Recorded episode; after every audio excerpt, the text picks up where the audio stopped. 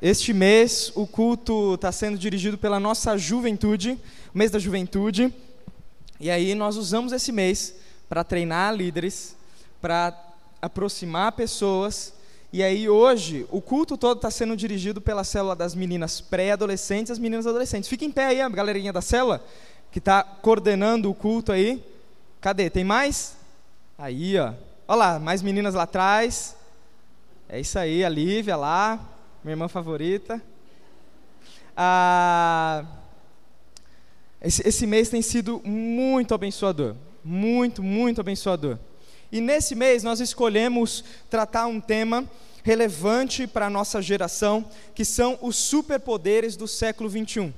Hoje pela manhã começamos a primeira parte dessa mensagem e agora à noite nós vamos terminar. Semana passada nós vimos a supersuficiência como você é capaz de viver alienado a Deus e ainda é, é, é achar que está bem. Você achando que você se basta, e aí nós vimos a história do jovem rico, e como a, a, a lição principal do que vimos semana passada foi de que é impossível você conseguir um relacionamento com Deus, você ser salvo, e é impossível você ah, manter intimidade com Deus por meio da santificação, por mérito pessoal ou por recursos que você tem. Isso é impossível. Só que aquilo que é impossível para Deus, aquilo que é impossível para nós, não é impossível para Deus. Para Deus tudo é possível. Não é assim? Foi o que vimos semana passada. Hoje pela manhã nós começamos com, falando sobre a superlíngua. Só recapitulando, a, a, a língua, a, a sua habilidade de falar é algo fantástico você consegue transmitir pensamentos seus, sentimentos, coisas profundas suas, pelas palavras. Nenhum outro ser na Terra tem condições de fazer isso. O cachorro só late, o gato só mia. Agora nós temos condições de, por meio das nossas palavras, expressar sentimentos, expressar nossa vontade, alegria, contar experiências.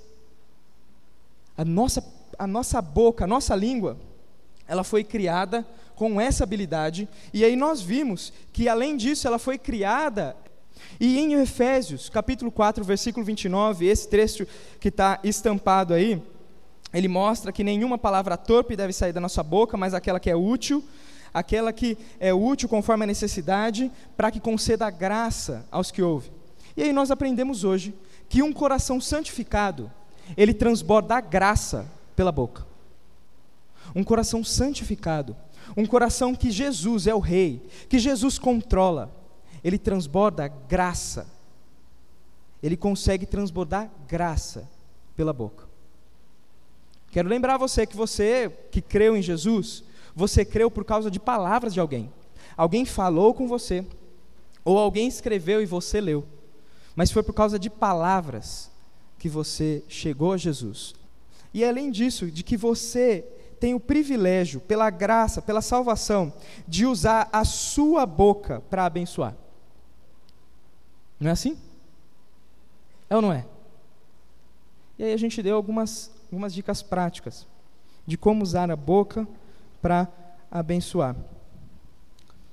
E hoje eu terminei a mensagem com a seguinte pergunta: Se um coração santificado, ele transborda a graça pela boca,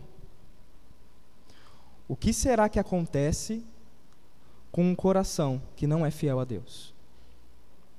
Se um coração que é fiel ao Senhor, ele abençoa, ele transborda a graça aos que ouvem, o que, que acontece com um coração que não é fiel a Deus? Lembrando que as nossas palavras elas saem do nosso coração. Não é assim? E hoje eu queria mostrar para vocês que um coração infiel, um coração infiel, ele transborda desgraça pela boca. Um coração infiel, ele transborda desgraça pela boca. Se o seu coração não está cheio de Deus, se o seu coração não está é, é, se renovando na palavra, aquilo que vai sair da sua boca é desgraça. Eu sei que é duro o que a gente está conversando agora, mas essa é a realidade. Se o seu coração não está centrado no Senhor, se o seu coração é infiel a Deus, ele vai jorrar desgraça pela sua boca.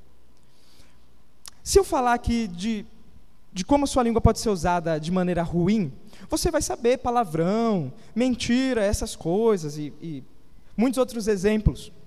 Mas hoje eu gostaria de pegar dois pecados muito comuns na igreja que a gente às vezes não considera como pecados grandes. Mentira é um pecado grande. Agora, reclamação não. Reclamação não é pecado, reclamação é espírito crítico.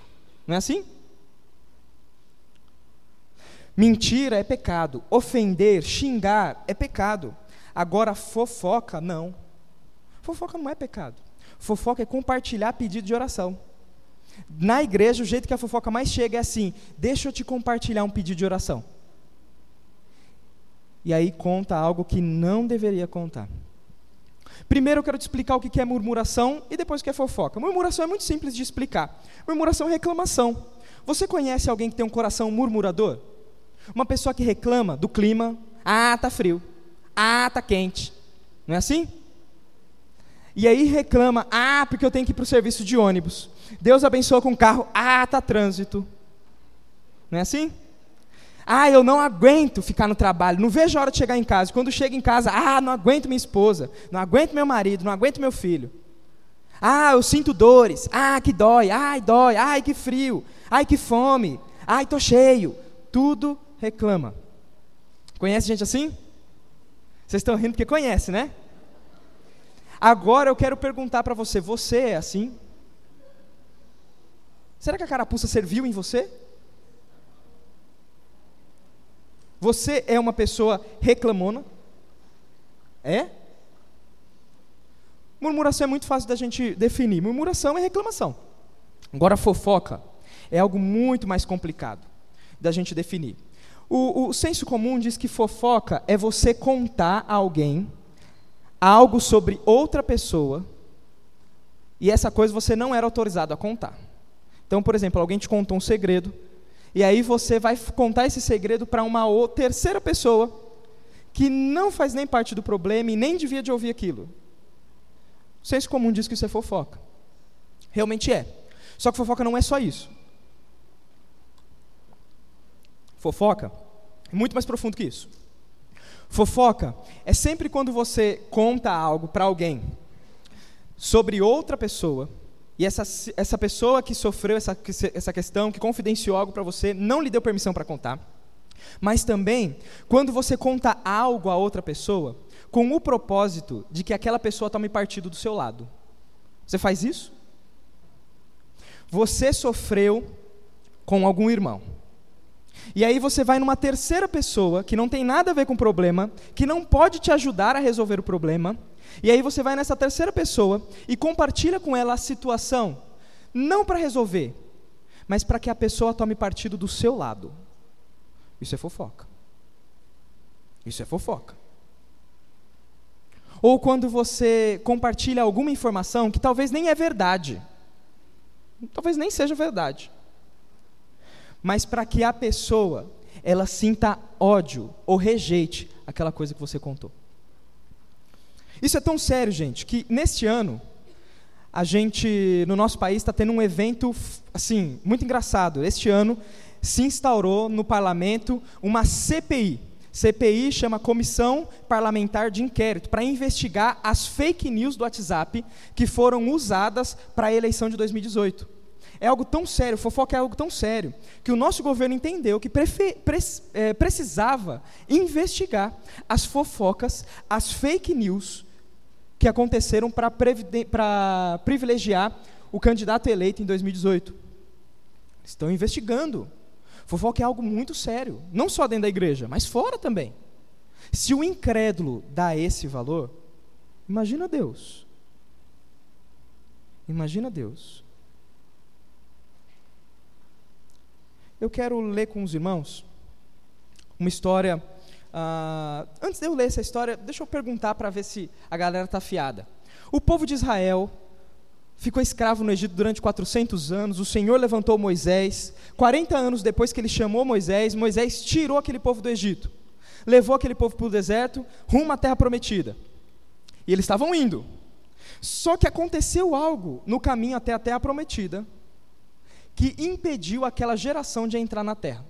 Todos morreram no deserto, ficaram 40 anos vagando. Quem acha que essa, essa disciplina de Deus veio por causa do bezerro de ouro? Levanta a mão. Pode levantar. Você acha que veio por causa do bezerro de ouro, que eles construíram um ídolo no deserto? Levanta a mão. Ninguém acha? O que, que fez com que o povo não entrasse na terra prometida? Oi? Murmuração e fofoca. Vamos ler como isso aconteceu? Está lá em Números capítulo 13, a gente vai ler do versículo 25 até o 33. O nosso Deus, ele leva tão a sério a fofoca que ele impediu que a nação que ele escolheu entrasse na terra que ele prometeu. E fez todos morrerem no deserto por causa de reclamação e fofoca.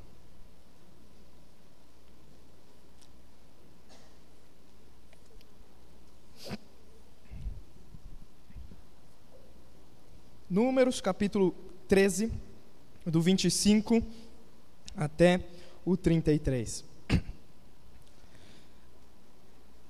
Vamos ler? Está escrito, tá escrito assim: Depois de passarem 40 dias explorando a terra, os homens retornaram a Moisés, a Arão e a toda a comunidade de Israel em Cádiz, no deserto de Parão eles relataram o que tinham visto a toda a comunidade e mostraram os frutos que trouxeram daquela terra. Este foi o relatório que deram a Moisés.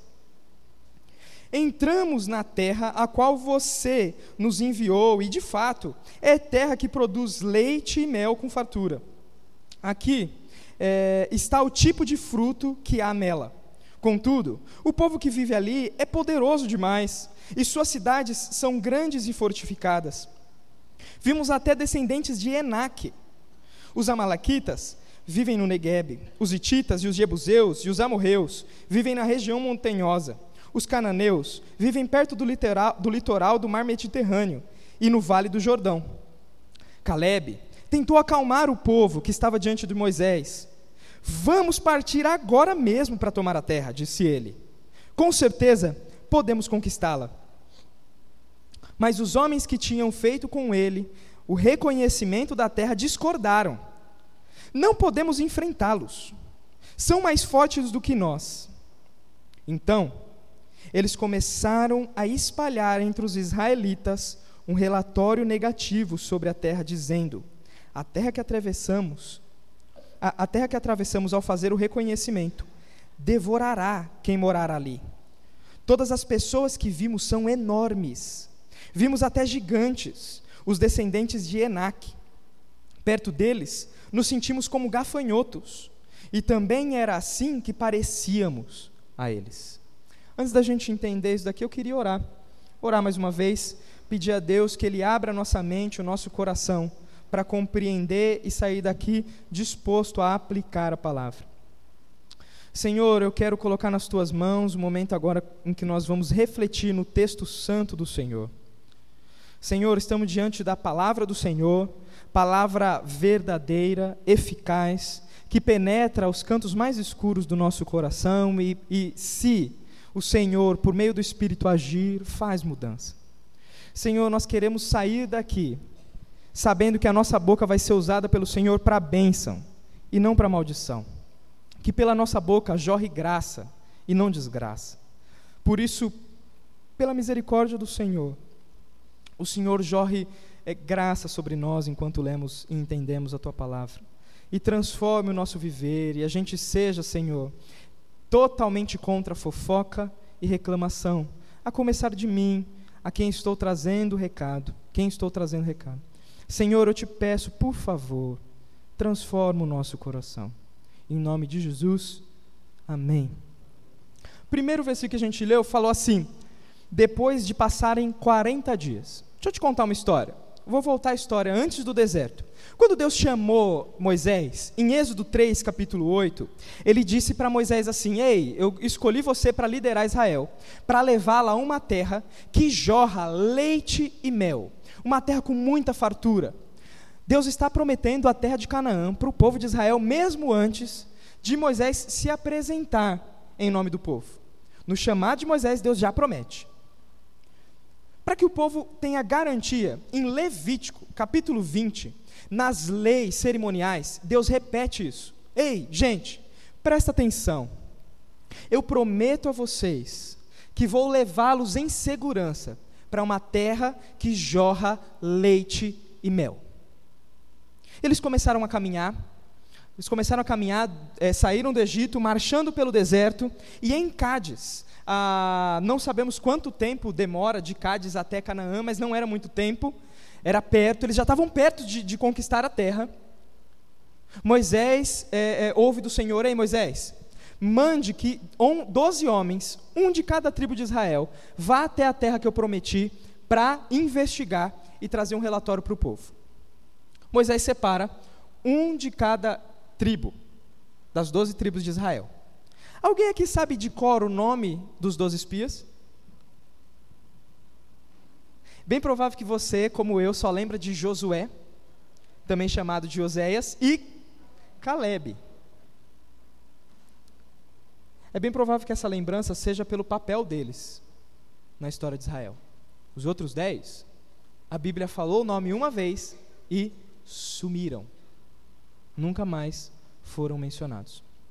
Moisés separou esses homens e eles foram até a terra de Canaã para investigar e investigaram durante 40 dias. Passando 40 dias, eles voltaram, chegando ali em, em Cádiz de novo, no deserto de Parã, onde estava o, o pessoal de Israel, e eles chegaram trazendo um relatório e frutos. Mas não eram frutos comuns. Se você for olhar um pouquinho antes, no versículo 23, olha só que fruto que eles trouxeram. Quando chegaram ao vale de Escol, cortaram um ramo com um só cacho de uvas, tão grande que dois deles precisaram carregá-los com uma vara. Levaram também amostras de romãs e figos. Era algo tão fantástico, a terra era tão fértil, que um cacho de uva, um cacho de uva, aquele que você paga sete reais na feira, e você pega assim, você fala: Meu Deus. Se vem 30 uvas boas, é muito.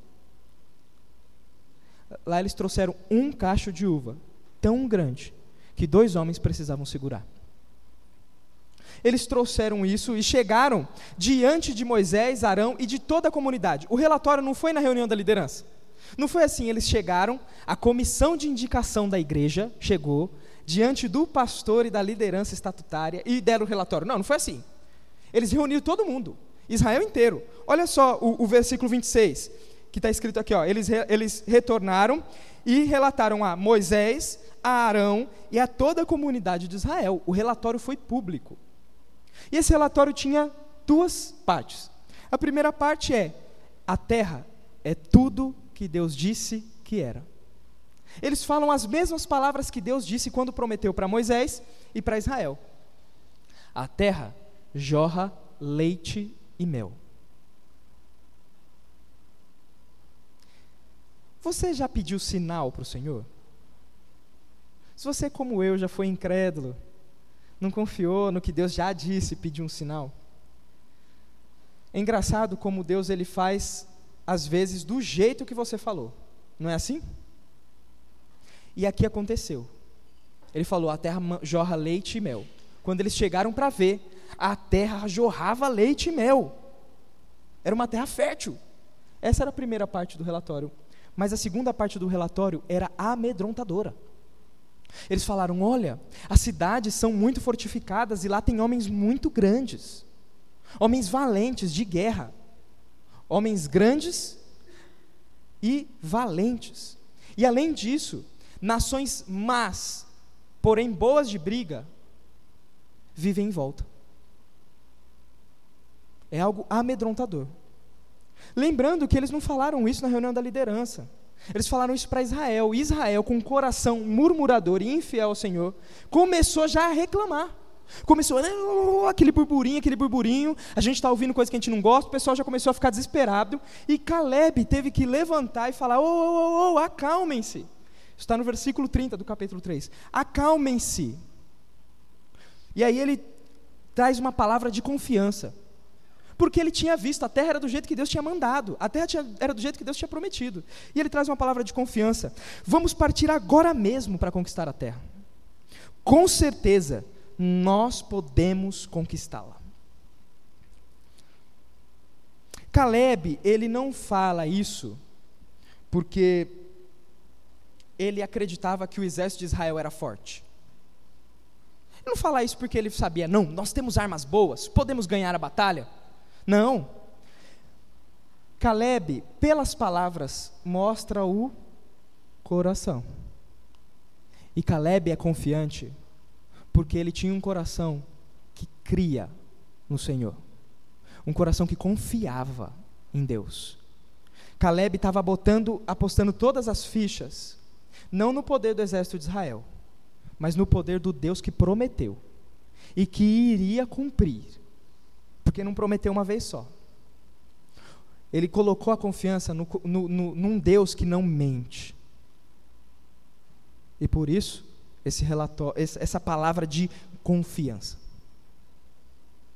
Mas os homens, os outros dez, a gente pode incluir Josué aqui, porque depois a gente vai ver que Josué estava do lado de Caleb, né? Josué ficou quietinho aqui, igual meu tio é quietinho, né, tio José? Ficou quietinho, né? Não quer caçar problema, nada. Mas Josué não falou nada, mas ele está incluso na palavra de Caleb também. Mas os homens falaram: não, não, nós não podemos enfrentá-los, eles são mais fortes do que nós. Desanimaram o povo de Israel. Só que eles não fizeram só isso. Será que aqui nós estamos diante de um contexto de fofoca? Se a gente ler rápido, parece que tudo isso aqui aconteceu no mesmo evento. Eles trazem o um relatório, Caleb fala, eles retrucam, e aí continua ali aquele debate, parecendo um debate político, mas não foi. Olha só o versículo 32. Eles colocam assim: Então espalharam entre entre os israelitas. Cadê Moisés? Cadê Arão? Cadê Caleb? No começo do texto, a gente tem que prestar atenção nisso. No começo do texto, diz que eles deram a, a notícia a Moisés, a Arão e a toda a comunidade de Israel. Agora eles começam a espalhar um falso, um falso relatório, um relatório negativo só aos israelitas. E eles começam agora a compartilhar uma fake news. Eles começam a fazer uma fofoca de uma fake news. Olha só o que eles dizem: A terra que atravessamos ao fazer o reconhecimento devorará quem morar ali. Eles estão falando, a terra é ruim. Mas peraí, na frente de Moisés, de Arão, de Caleb, de Josué, na frente de todo mundo, eles falaram: a terra é boa, jorra leite e mel, os frutos estão aqui. Agora, no ouvido dos israelitas, eles começam a falar: essa terra é ruim, ela devora quem mora nela, é hostil. Mas a fake news não para por aí, não. Ele fala assim: ó, todas as pessoas que vimos são enormes. Generalizou. Todo mundo que a gente vê é enorme. E ele coloca assim: vimos até gigantes. Se a sua Bíblia é uma tradução mais antiga, está escrito Néfilins. Se a sua Bíblia é mais nova, do lado dos gigantes tem uma notinha de rodapé, se for lá embaixo, é Néfilins. Néfilins significa caído em hebraico.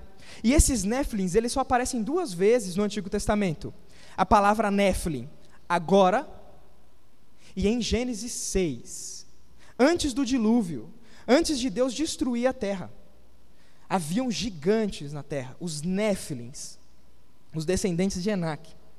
Eles não só compartilham uma fake news, mas uma fake news exagerada. O pessoal era tão grande, era tão grande, que era parecido com o povo lá, da época de Moisés.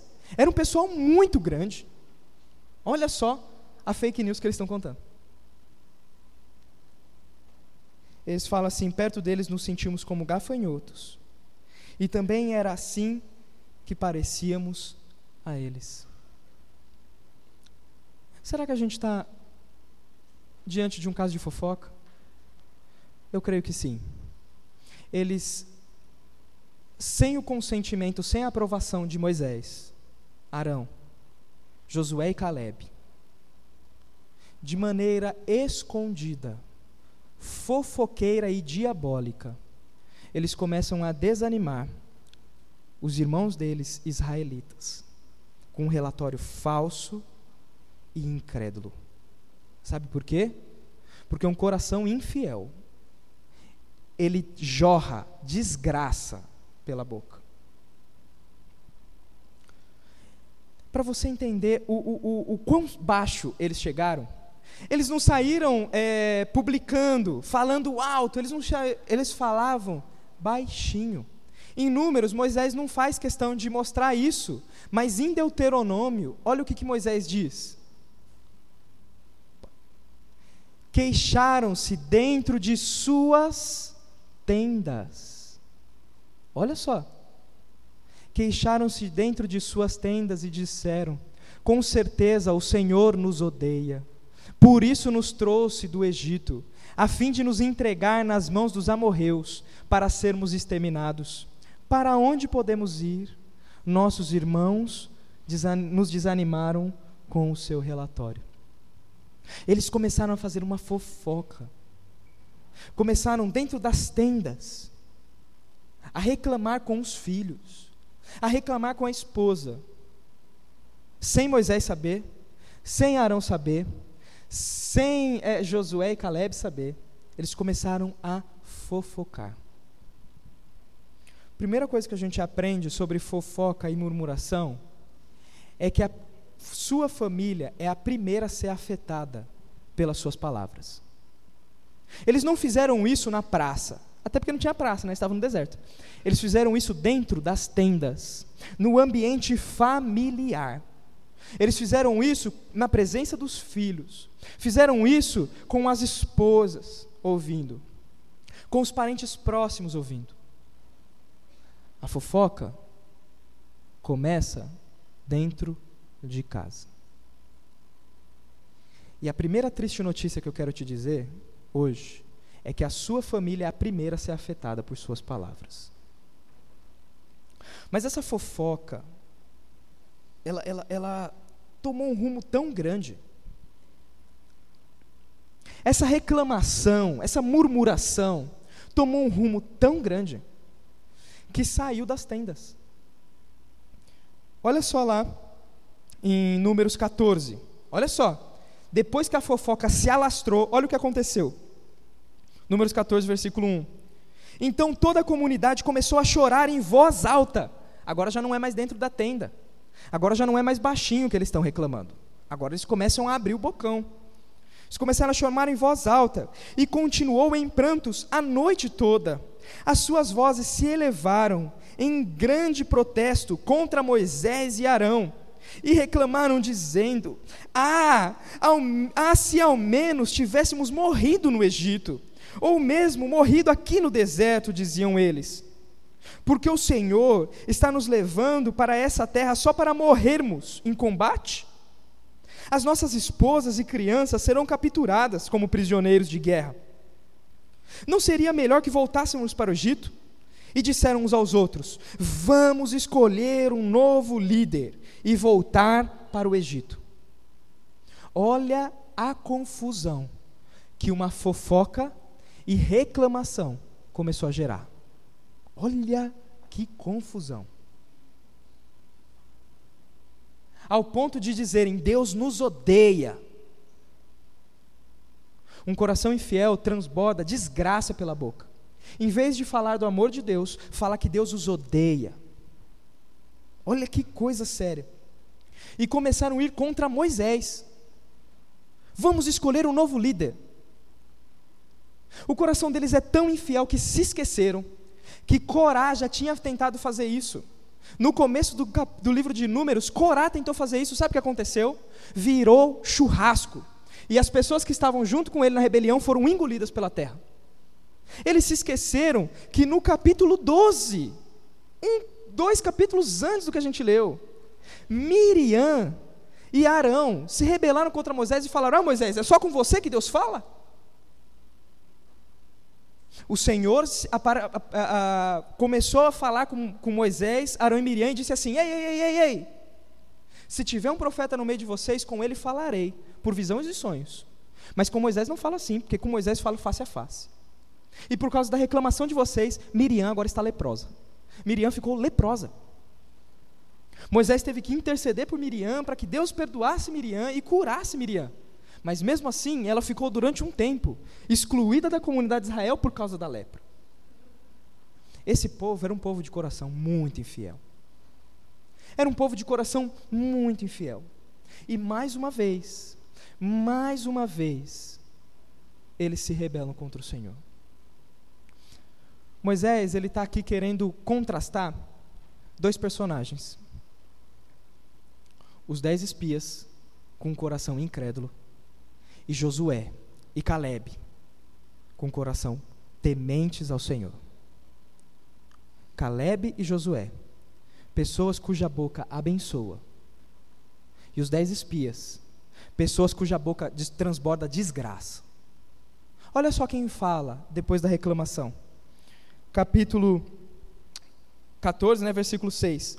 Dois dos dois homens que tinham feito reconhecimento na terra, Josué, filho de Num, e Caleb, filho de Jefoné, rasgaram as suas roupas e disseram a toda a comunidade de Israel: A terra a qual fizemos reconhecimento é muito boa. Se o Senhor se agradar de nós, ele nos levará em segurança até ela e nos dará e, e dará ela a nós. É uma terra que produz leite e mel com fartura não se rebelem contra o Senhor, não tenham medo dos povos da terra. Diante de nós, eles estão indefesos. Não tem quem os proteja. Mas o Senhor está conosco. Não tenham medo deles. A gente está vendo dois tipos de coração. Um coração que transborda desgraça pela boca e um coração que a boca abençoa, um coração santificado, um coração fiel. O que a gente aprende aqui é que a nossa língua, ela é dominada pelo nosso coração. Você fala aquilo que preenche o seu coração. O que preenche o seu coração? O que preenche o seu coração? Agora eu tenho uma outra notícia dura para te dar. Deus não é surdo. Deus ouve. E aqueles homens que reclamaram tiveram os seus pedidos atendidos. Eles reclamaram: Ah, bom seria se nós tivéssemos morrido no Egito ou nesse deserto. Os nossos, as nossas mulheres nossos filhos serão levados como prisioneiros de guerra.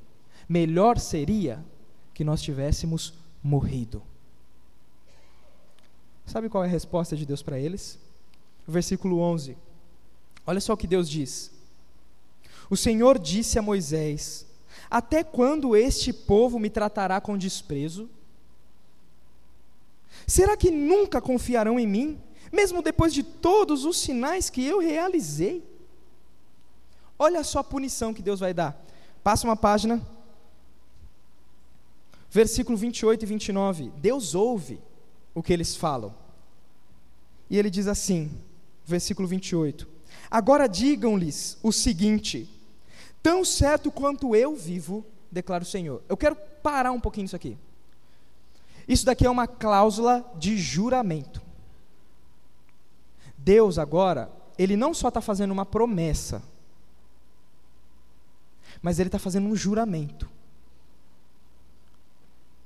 Esse juramento ele faz por ele mesmo. Olha, olha que sério. Olha que sério as consequências da murmuração e da fofoca ele diz assim: Tão certo quanto eu vivo, declara o Senhor, farei com vocês exatamente o que ouvi vocês dizerem. Todos vocês cairão mortos nesse deserto. Uma vez que vocês queixaram contra mim, todos com mais de 20 anos que foram contados no censo morrerão. Não entrarão e nem tomarão posse da terra que eu lhes jurei para dar, para que nela morassem com exceção de Caleb, filho de Jefoné, e Josué, filho de Num. Deus aqui, ele vai mostrar a condenação para o pecado de fofoca e murmuração. Se você tem tratado a sua língua de maneira é, é, descuidada, se você tem espalhado fake news, hoje em dia é muito fácil. Com três ou quatro cliques nesse bicho aqui, ó, três ou quatro cliques nesse bicho aqui, você compartilha uma mentira. Com três ou quatro cliques nesse bicho, você transborda pelos seus dedos palavras de desgraça. Um coração infiel, ele transborda desgraça pela boca. E Deus ele quer te ele quer, ele quer te mostrar de maneira tão clara, tão clara que reclamação e fofoca é algo tão sério que o castigo dado é didático. Quantos, quantos dias os espias ficaram na terra? Quantos dias? Oi? Fala alto. 40. Quantos anos eles ficaram na terra, eh, vagando no deserto até morrerem? 40. Deus faz de propósito para mostrar as consequências da murmuração e da fofoca. E ele vai falar o porquê que ele deixa 40 anos. Olha só o versículo 34. Uma vez que os espiões passaram 40 dias fazendo o reconhecimento da terra, vocês andarão sem rumo pelo deserto durante 40 anos, um ano para cada dia, como punição pela sua culpa. Deus disciplina de maneira severa e didática. Esse trecho aqui, é, ele não foi escrito para nos amedrontar. E eu já estou assim encaminhando para o final dessa mensagem. Esse texto ele não foi escrito para nos amedrontar. Mas assim como Romanos, capítulo 15, diz assim: Pois tudo o que antes foi escrito, falando do Antigo Testamento, pois tudo o que antes foi escrito, para o nosso ensino foi escrito, para que por meio das Escrituras nós tenhamos consolo e esperança. Esse trecho aqui ele foi escrito para te trazer consolo esperança e advertência. Foi escrito para o seu ensino. Se você ainda é descuidado com o jeito que você fala, se você gosta do pecado de fofoca, e deixa eu falar um negócio aqui para vocês. Normalmente as pessoas dizem que fofoca é um pecado de mulher, não é? Não é? é? Essa semana eu tive acesso a uma pesquisa americana, um instituto de sociologia americano. Eles dizem que os homens fofocam 30 vezes, é, 30 vezes não, 30% a mais do que as mulheres. Homens são 30% mais fofoqueiros do que as mulheres. Se você acha que fofoca é um pecado só de mulheres, tome cuidado. Isso é um pecado de homens também. Reclamação. Reclamação é quase o ar do adolescente. Nossa. O adolescente reclama da hora que acordou, reclama da hora que vai para a escola, reclama da matemática, reclama de Bhaskara, Pitágoras, reclama porque não tem batata frita no almoço, reclama que não tem hambúrguer no final de semana ou não deu para comprar pizza, reclama, reclama, reclama, reclama, reclama. A mensagem do Senhor para você hoje é: ei, cuidado. Reclamação é coisa séria. Murmuração é coisa séria. Deus disciplina. Deus ouve o que você diz. Cuidado. Nunca queira que Deus diga a você: seja feita a tua vontade. Eu farei exatamente do jeito que você me pediu. Nunca queira que Deus faça isso. E pior, reclamação é a demonstração de um coração ingrato e incrédulo. Um coração que não entende as promessas de Deus nas Escrituras e um coração que não se satisfaz, um coração que é incrédulo e, e não conhece a palavra em que diz, em Filipenses 4, eu sei viver contente e satisfeito em qualquer situação. Sei o que é ter em abundância e sei o que é ter escassez. Sei o que é ter roupa e sei o que é ter frio, pois tudo posso naquele que me fortalece. Murmuração é fruto de um coração incrédulo e é fruto de um coração ingrato. Fofoca é algo extremamente é, é, triste, é algo extremamente danoso na Bíblia. Só para os irmãos saberem. Sabe como é que é, é, é, é o nome do fofoqueiro no Novo Testamento? Sabe? Eu já falei isso várias vezes. Sabe como é que a, a, a língua que o Novo Testamento foi escrito chama fofoqueiro? Diabo.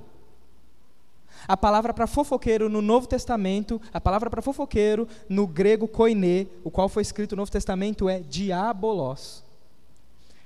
Diabolos. Diabo. Paulo adverte Timóteo: Ei, Timóteo, cale as velhas diabole. As velhas diabólicas da igreja. As velhas fofoqueiras. É algo severo demais. É algo severo demais. Mas isso foi escrito para te dar esperança. Não só medo, não só vontade de abandonar o pecado, mas isso foi escrito para renovar a sua mente, como vimos hoje de manhã, e transformar o seu viver para que você tenha uma nova conduta. Isso foi escrito para te dar esperança. E sabe qual é a esperança para a sua língua? O Evangelho. O Evangelho, ele é a solução, pois o Evangelho, a mensagem, de que, a mensagem que diz que Jesus morreu pelos nossos pecados e ressuscitou ao terceiro dia para nos dar a vida eterna, ela é a solução porque é a única mensagem que pode transformar o teu coração. E transformando o teu coração, mudam as suas palavras. E isso é tão vivo e tão eficaz na Escritura que Números, capítulo 13, foi usado no Novo Testamento. E eu quero que você abra para mim comigo em Hebreus, capítulo 3.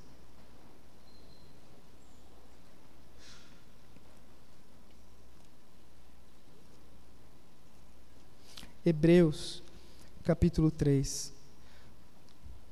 Do versículo 15 em diante. Lembrando que as suas palavras, elas não saem ao léu. As suas palavras, elas são frutos do seu coração. Se você tem um coração santificado, as suas palavras vão abençoar. Agora, se você tem um coração infiel, as suas palavras vão jorrar desgraça.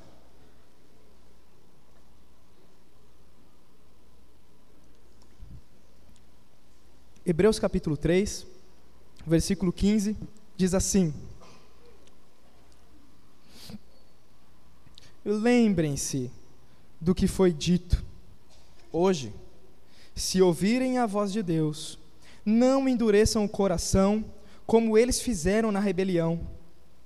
Quem foram os que se rebelaram, mesmo depois de terem o ouvido? Não foram aqueles que saíram do Egito conduzidos por Moisés?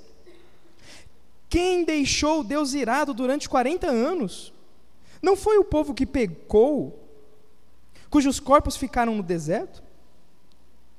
E a quem Deus se dirigiu quando é, é, é, jurou que jamais entrariam no descanso? Não foi ao povo que lhe desobedeceu? Vemos, portanto, que não puderam entrar no descanso por causa de sua incredulidade. Murmuração, fruto de um coração incrédulo e ingrato. Fofoca, fruto de um coração incrédulo e ingrato. Mas aquilo foi escrito para nos dar esperança. E aí ele continua, capítulo 4, versículo 1.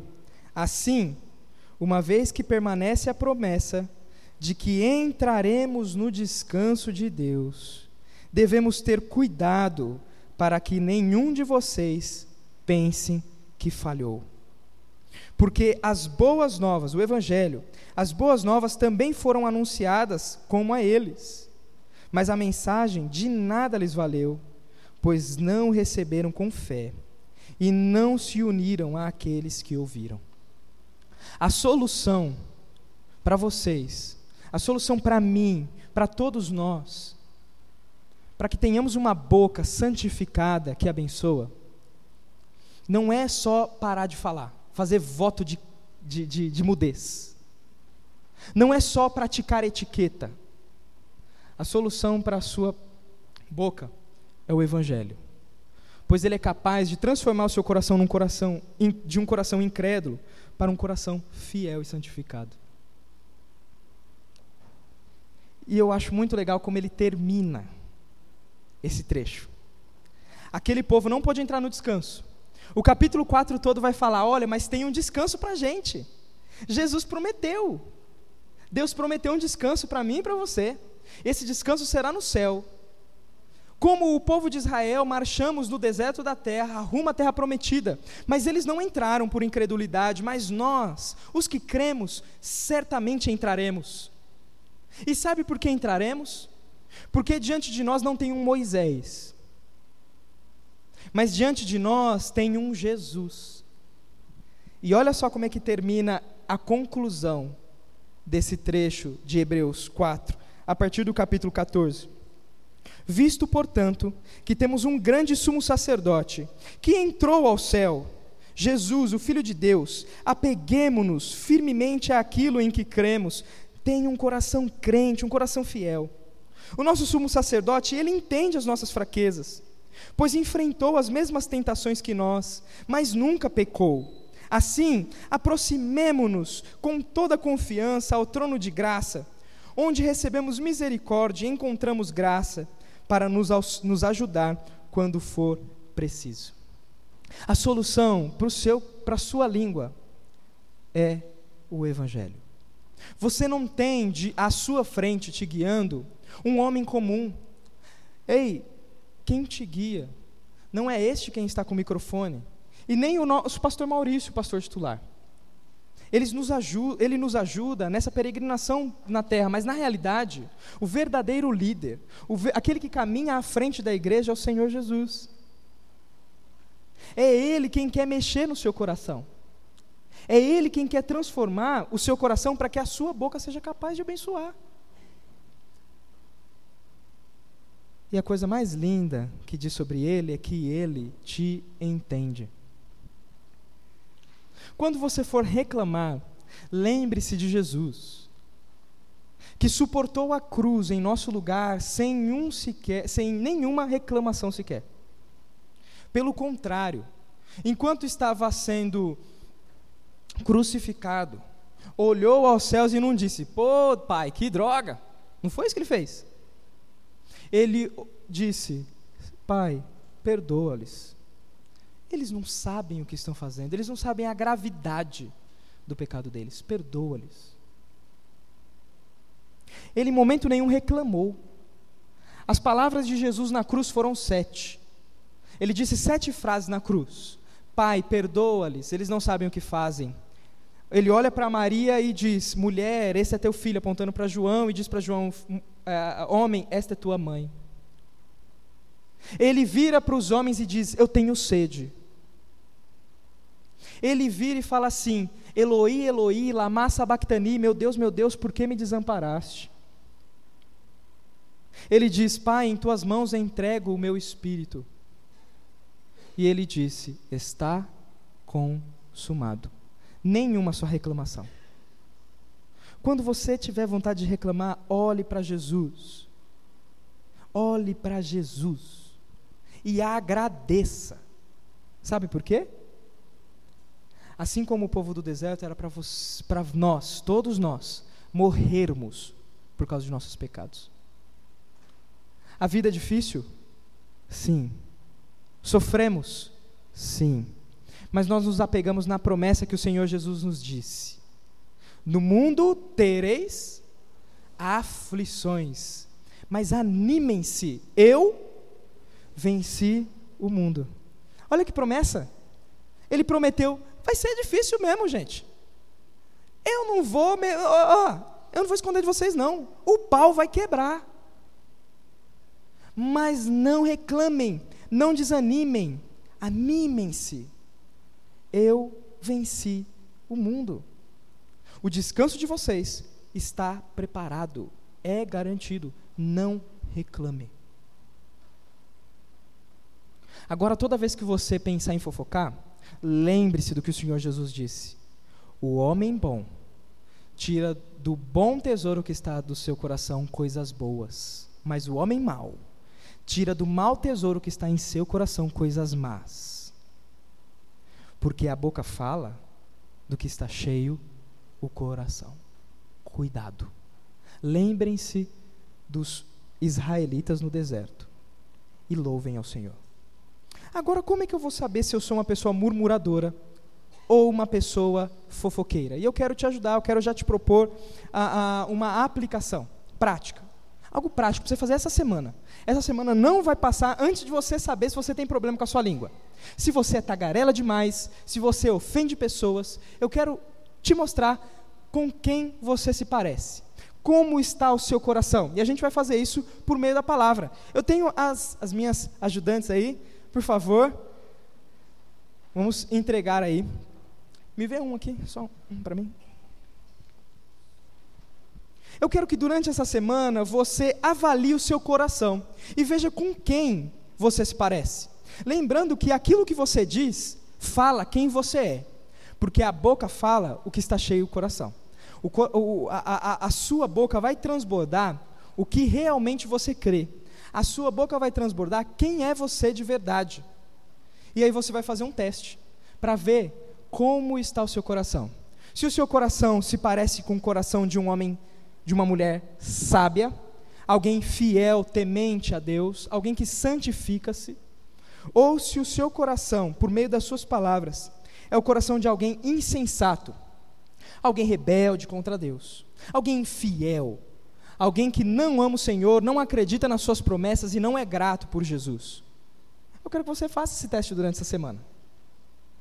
Você vai pegar aí, de um lado tem versículos de Provérbios que vão dizer quem você é, com quem você se parece. E eu quero que você marque na coluna, nas colunas do lado com quem você se parece. Você se parece com um sábio ou você se parece com um sensato?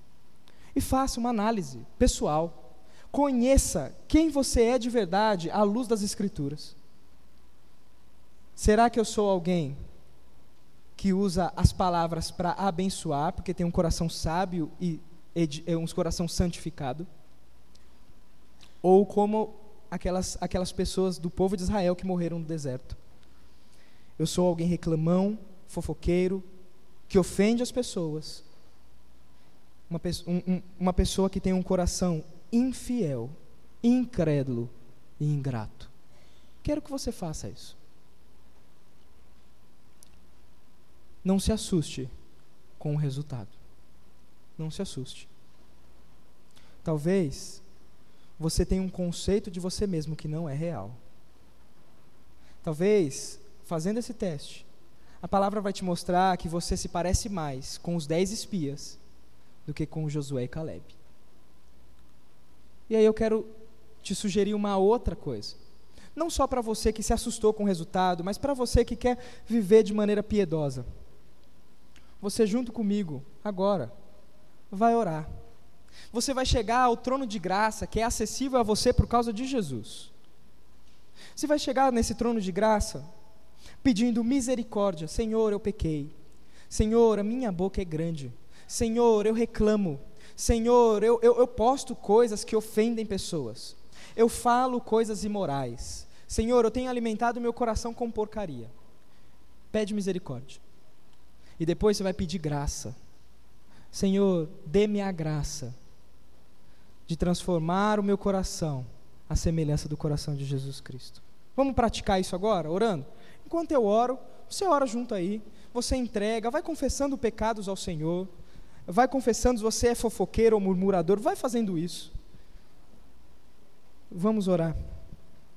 Senhor, nesse momento, nós nos achegamos ao seu trono de graça, pedindo primeiramente misericórdia. Senhor, nós não merecíamos, nós não merecíamos o descanso separado para nós nos céus, nós não merecíamos a vida eterna recebida por meio de Jesus Cristo.